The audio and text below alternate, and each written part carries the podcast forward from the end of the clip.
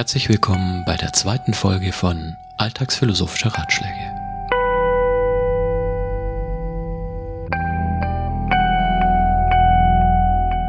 Heute geht es um Tit for Tat oder wie gehe ich mit schwierigen Situationen und Menschen um.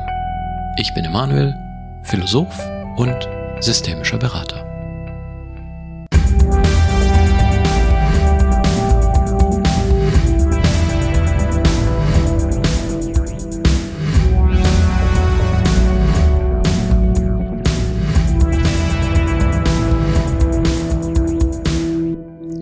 Du eigentlich die Spieltheorie?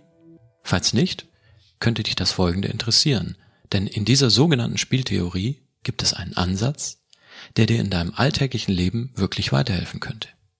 Ich rede von der sogenannten Tit-for-Tat-Strategie. Und wenn du ein Mensch bist, der erstens oft das Gefühl hat, dass andere über ihn hinweggehen, oder wenn du dich zweitens oft ausgenutzt fühlst, an vielen Stellen denkst, warum habe ich da nicht klarer Stellung bezogen? Oder wenn du jemand bist, drittens, die der sich mit Entscheidungen schwer tut, dann könnte Tit for Tat etwas für dich sein. Und darum wird es in dieser Folge von Alltagsphilosophische Ratschläge gehen.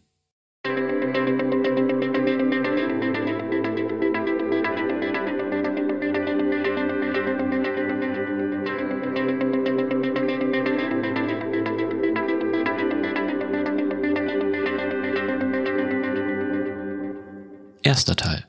Liebe Chefin, böse Chefin. Stell dir folgende Situation vor, in der du mit einer schwierigen Entscheidung konfrontiert bist. Deine Chefin, dein Chef, will, dass du längerfristig die Arbeit eines kranken Kollegen mit übernimmst.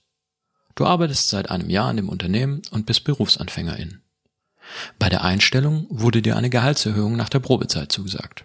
Die ist aber nie gekommen. Jetzt fragst du dich, ob du die zusätzliche Arbeit übernehmen sollst oder nicht. Hier kann Tit for Tat helfen. Schau dir also kurz mit mir an, worum es dabei geht, bevor ich das Ganze auf unser Beispiel übertragen werde. Die sogenannte Spieltheorie beschäftigt sich mit Entscheidungssituationen zwischen mehreren Parteien. Ursprünglich kommt die Spieltheorie aus der Mathematik und versucht, die Entscheidungen zu finden, die am rationalsten sind. Diese mathematische Theorie ist in viele Wissenschaften übertragen worden und eignet sich meiner Erfahrung nach auch hervorragend, um in Alltagssituationen die beste Entscheidung zu treffen. In der Spieltheorie geht es um eine spezielle Problemstellung, kurz ein Spiel. Dieses Spiel wird sehr oft wiederholt. Also in etwa so, als wenn du hundertmal hintereinander Fortnite, Schach oder Mensch ärger dich nicht mit anderen spielst.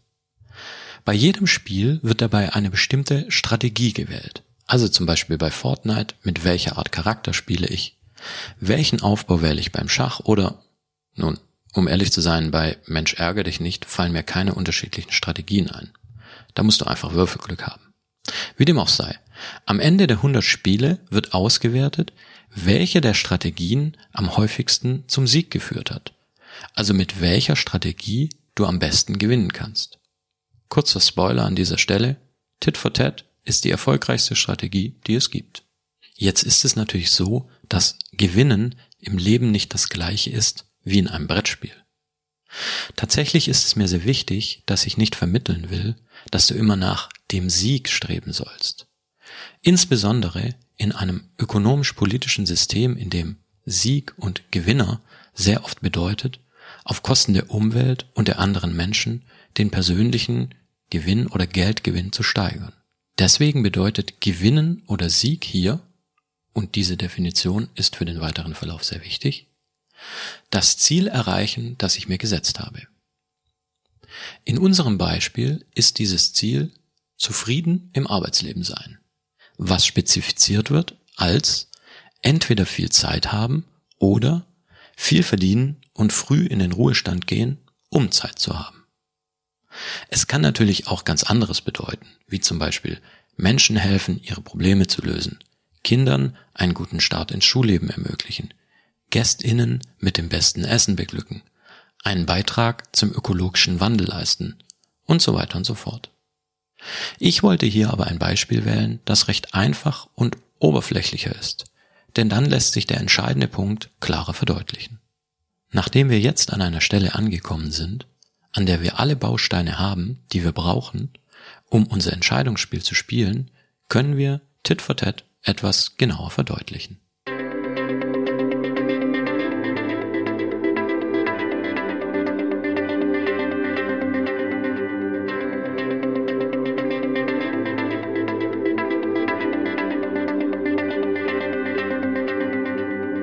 Zweiter Teil. Das Leben ein Spiel? Deine Chefin, dein Chef will also, dass du mehr Arbeit übernimmst, weil deine Kollegin, dein Kollege lange krank ist. Denk nochmal an die 100 Spiele Fortnite oder Schach. In unserem Beispiel ist jede Situation, in der du etwas entscheidest, ein eigenes Spiel, sofern deine Entscheidung etwas mit der Arbeit zu tun hat und sich auf deinen Lohn oder deine Freizeit auswirkt. Denn das waren ja die Ziele, die wir oben als Zufriedenheit im Arbeitsleben definiert haben. Wenn du durch deine Entscheidungen dem Ziel näher kommst, hast du gewonnen, in Anführungszeichen. Wenn du dem Ziel nicht näher kommst, hast du verloren, wieder in Anführungszeichen. Tit for Tat ist nun eine Strategie des, Zitat, cooperating on the first move and then doing whatever the other player did on the preceding move. Sprich, du kooperierst am Anfang immer und schaust dann, was dein Gegenüber macht. Wenn dein Gegenüber ebenfalls kooperiert, machst du weiter mit deiner Kooperation. Wenn dein Gegenüber nicht kooperiert, dann hörst du auf zu kooperieren. Fängt dein Gegenüber wieder an zu kooperieren, dann fängst du auch wieder an. Klingt abstrakt, ist aber eigentlich ganz einfach. Schauen wir das am Beispiel etwas genauer an. Wie gesagt, hast du vor kurzem angefangen, in dem Unternehmen zu arbeiten. Beim Einstellungsgespräch wurde ausgemacht, dass du in der Probezeit weniger Gehalt bekommst und deine Chefin, dein Chef hat zugesagt, dass dein Gehalt nach der Probezeit erhöht wird. Du hast also kooperiert, hier bedeutet das Job angenommen trotz schlechter Bezahlung, für das Versprechen einer Kooperation in der Zukunft, heißt Gehaltserhöhung nach der Probezeit. Jetzt arbeitest du seit einem Jahr dort, aber die Gehaltserhöhung kam nie. Dein Gegenüber hat also nicht kooperiert. Durch den Ausfall der Kollegin oder des Kollegen ist nun eine Notsituation eingetreten. Deine Chefin, dein Chef braucht deine Hilfe, anders ausgedrückt, braucht deine Kooperation. Du fragst dich also, soll ich die extra Arbeit übernehmen oder nicht? Die Antwort unter der Anwendung der Tit-for-Tat-Strategie ist ganz klar Nein. Denn deine Chefin, dein Chef hat aufgehört mit dir zu kooperieren, will aber, dass du weiterhin kooperierst. Die fehlende Gehaltserhöhung ist ein Verlieren für dich. Du bist dadurch deinem Ziel Zufriedenheit im Arbeitsleben nicht näher gekommen. Eine weitere Kooperation von dir ohne Kooperation von deinem Gegenüber würde dich sogar weiter weg von deinem Ziel bringen.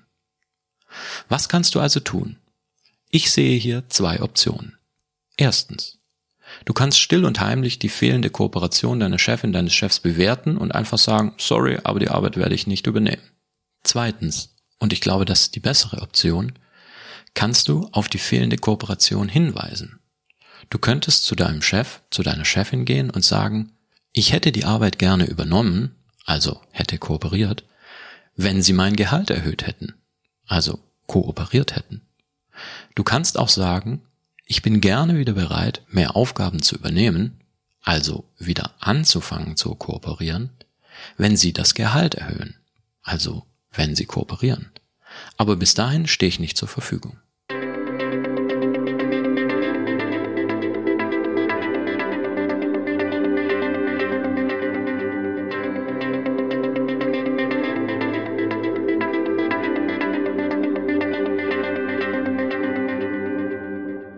Dritter Teil. Hm, aber vielleicht denkst du jetzt, aber wenn ich das mache, verliere ich meinen Job. Mach dir klar, wenn dem so ist, dann spielt dein Arbeitgeber eine neue Runde des Spiels. Er sagt dann, ich habe nicht nur aufgehört, beim letzten Zug zu kooperieren, entgegen dem, was ich versprochen habe, sondern ich nehme selbst die Bedingung der Möglichkeit der Kooperation, also die Anstellung, zurück. Natürlich musst du in einem solchen Fall entscheiden, wie wichtig der Job ist und wie abhängig du davon bist. Und sicherlich ist das dann nicht so einfach, wie ich es hier darstelle. Aber ehrlich gesagt wäre es für mich die Frage, ob ich überhaupt mit jemandem ein Spiel spielen will, der die eine komplett rachsüchtige Strategie spielt. Ich habe in meinem Leben mit solchen Menschen früher oder später gar nicht mehr gespielt. Und das hat zu meiner Lebenszufriedenheit immer beigetragen. Aber das ist natürlich meine persönliche Erfahrung, die nicht für alle gelten muss. Unabhängig dieses Worst-Case-Szenarios, dazu habe ich übrigens einen eigenen Podcast, der bald rauskommt, würde ich aber dennoch empfehlen, die Tit-for-Tat-Strategie mal zu probieren. Denn eins ist klar, würden alle Menschen diese Strategie konsequent spielen, würden wir deutlich mehr kooperieren. Die Strategie kannst du übrigens auch super auf andere Beispiele neben der Arbeit übertragen. Sie funktioniert in Freundschaften, Liebesbeziehungen, mit den Eltern und bei vielem mehr. Also, let the games begin. Wenn dir dieser Podcast gefallen hat, dann hör dir doch auch gerne die anderen Podcasts von mir an. Schau auf meinem Instagram-Kanal oder auf meiner Webseite vorbei, lass ein Like da, folge mir oder, wenn du Lust hast, komm gerne in eine systemische Beratung. Ciao!